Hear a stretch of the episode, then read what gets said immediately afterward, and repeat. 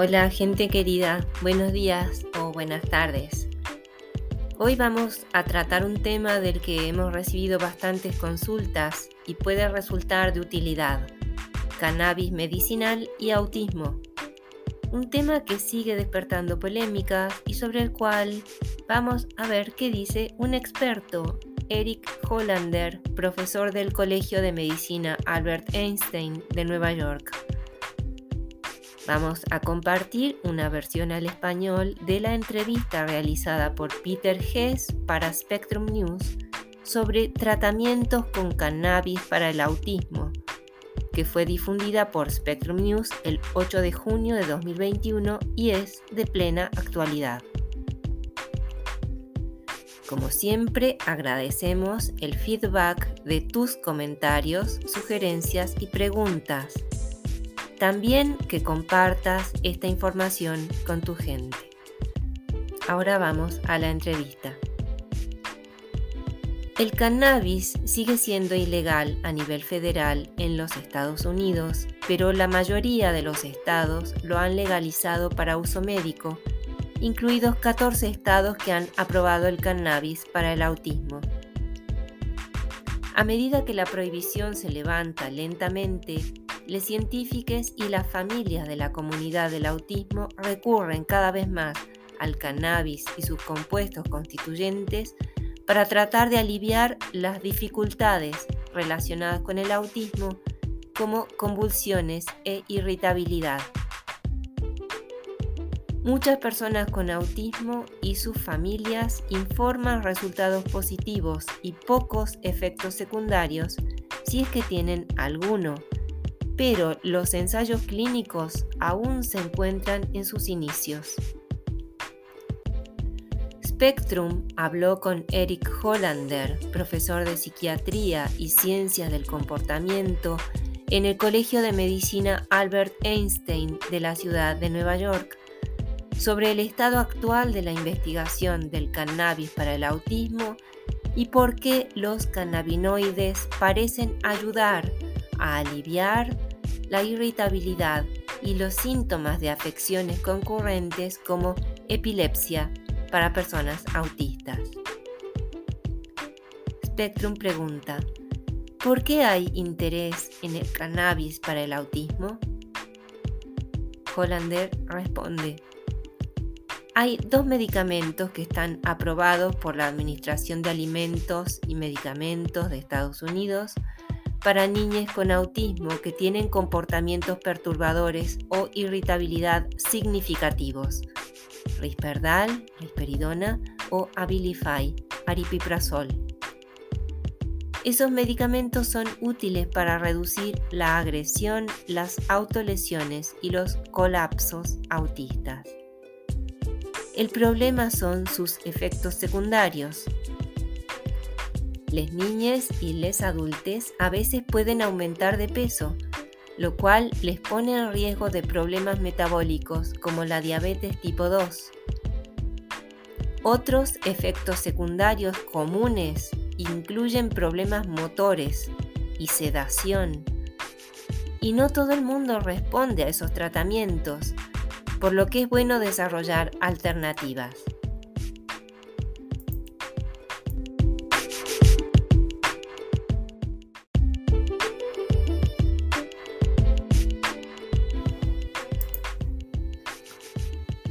Los cannabinoides, específicamente los fitocannabinoides que provienen de las plantas de cannabis, pueden tener menos efectos secundarios que la risperidona o el aripiprazol.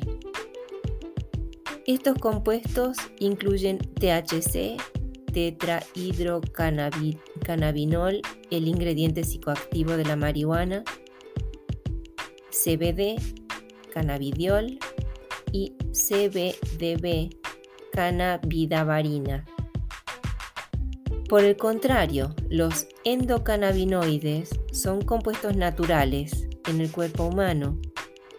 Estos incluyen anandamida y 2-ariquidonoiglicerol que se unen a los receptores cannabinoides 1, CB1, y cannabinoides 2, CB2, en el cerebro y el sistema inmunitario, donde pueden funcionar como neuromoduladores.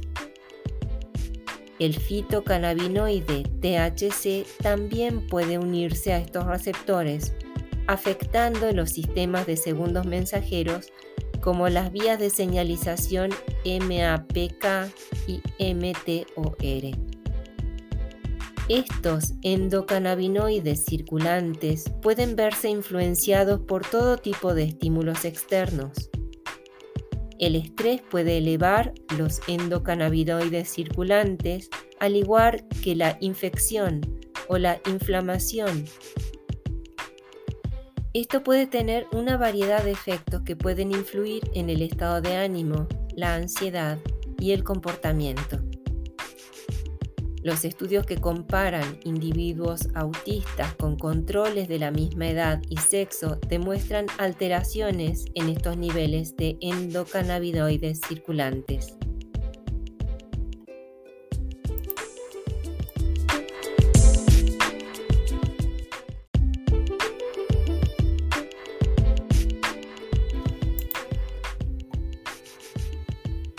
Spectrum pregunta, ¿Cómo podrían funcionar estos tratamientos?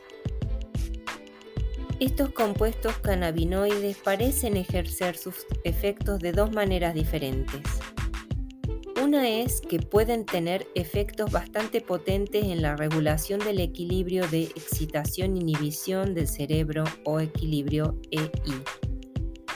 A veces el cerebro puede tener demasiada excitación o un déficit relativo en la inhibición. Si tiene demasiada excitación cortical y no suficiente inhibición, eso puede expresarse como convulsiones, por ejemplo, epilepsia. También se puede expresar como episodios disruptivos, como crisis nerviosas, agresión o autolesiones, o como comportamientos compulsivos, o repetitivos. Los compuestos cannabinoides, incluidos el CBD y el CBDB, un compuesto que hemos estado estudiando detenidamente, parecen aumentar la inhibición y disminuir la excitación, por lo que restablecen el equilibrio excitación-inhibición. Otro mecanismo de acción de los cannabinoides es la regulación de las vías inmunoinflamatorias. Hay múltiples compuestos dentro del cannabis y queremos comprender el impacto de estos diferentes fitocannabinoides. Hasta cierto punto, estos cannabinoides pueden tener efectos recíprocos. Entonces, el THC puede tener efectos diferentes, por ejemplo, que el CBD o el CBDB.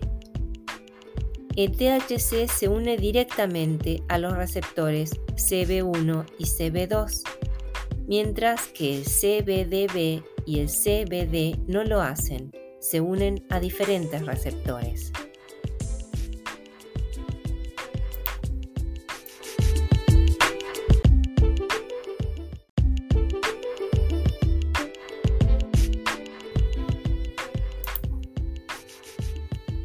Spectrum pregunta, ¿qué evidencia tenemos de que estos compuestos podrían funcionar para el autismo?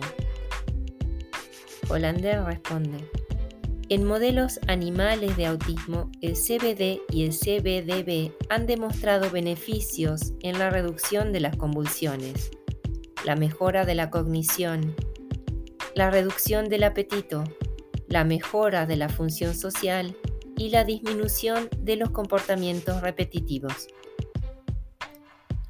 Esto nos llevó a interesarnos en estudiar estos compuestos en estudios de autismo en humanos. Actualmente estamos realizando ensayos que comparan CBDB con placebo en niñas, niños y adolescentes con autismo que tienen un alto nivel de irritabilidad o conductas perturbadoras. La subpoblación que normalmente podría tratarse con medicamentos como risperidona o aripiprazol.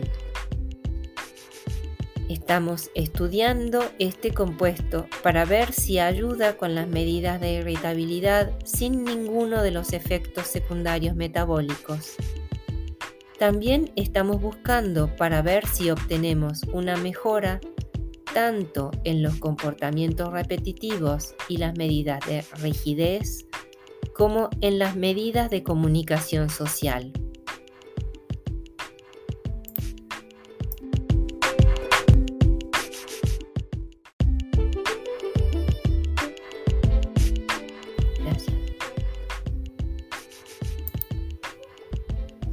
También estamos realizando otro estudio en personas con una rara forma genética de autismo llamada síndrome de Prader-Willi. Las personas con síndrome de Prader-Willi tienen un comportamiento alimentario compulsivo. Además de eso, tienen rigidez severa y comportamientos repetitivos severos. Y así, en estas niñas y adultos jóvenes con el síndrome de Prader-Willi, también estamos comparando el CBD con un placebo para ver si podemos ayudar con la irritabilidad, los comportamientos perturbadores o la alimentación compulsiva, así como con los problemas de comunicación social. Spectrum pregunta, ¿cuáles son las barreras para llevar los tratamientos de cannabis para el autismo a la corriente principal? Hollander responde, hay muchas barreras y desafíos regulatorios. Debe poder proporcionar a la agencia gubernamental un folleto para investigadores que describa en detalle la información sobre el proceso de fabricación y la pureza y la estabilidad del compuesto. Debe obtener la aprobación de los sujetos humanos con una junta de revisión institucional.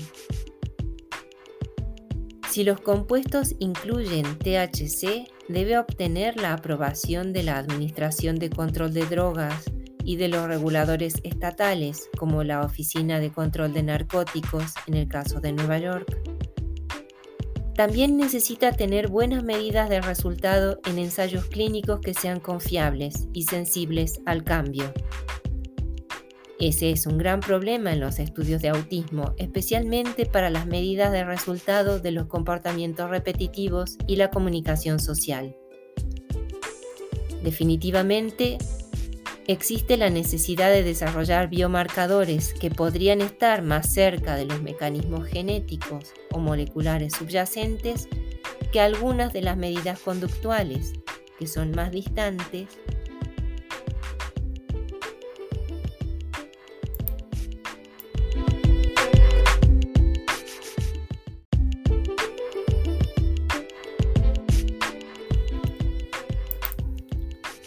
Spectrum pregunta, ¿qué deberían considerar las personas y los médicos si están pensando en probar el cannabis para el autismo? Hollander responde, es importante comprender los riesgos potenciales frente a los beneficios de este enfoque. ¿Cuáles son los beneficios potenciales? Y luego, ¿cuál es la base de evidencia que respalda los beneficios potenciales? ¿Y ¿Cuáles son los riesgos potenciales? Creo que es muy importante que las familias y las personas también puedan comunicarse abiertamente con su equipo de atención médica. Y esto puede ser un proceso iterativo. Agradecemos a Peter Hess que haya realizado esta entrevista y a Spectrum News que la haya dejado disponible los datos correspondientes quedan vinculados en la descripción del podcast de hoy. Como siempre, Diario de Autismo te agradece el feedback de tus comentarios, sugerencias y preguntas. También que compartas esta información con tu gente y que si esta información te resultó útil, nos apoyes para que sigamos compartiendo. Hay bastantes novedades en nuestra web que dejamos vinculada también en la descripción de este episodio del podcast. Puedes fijarte si algo de ahí te resulta útil. Ahora nos despedimos. deseándote buenos días o buenas tardes. Chao, cuídate.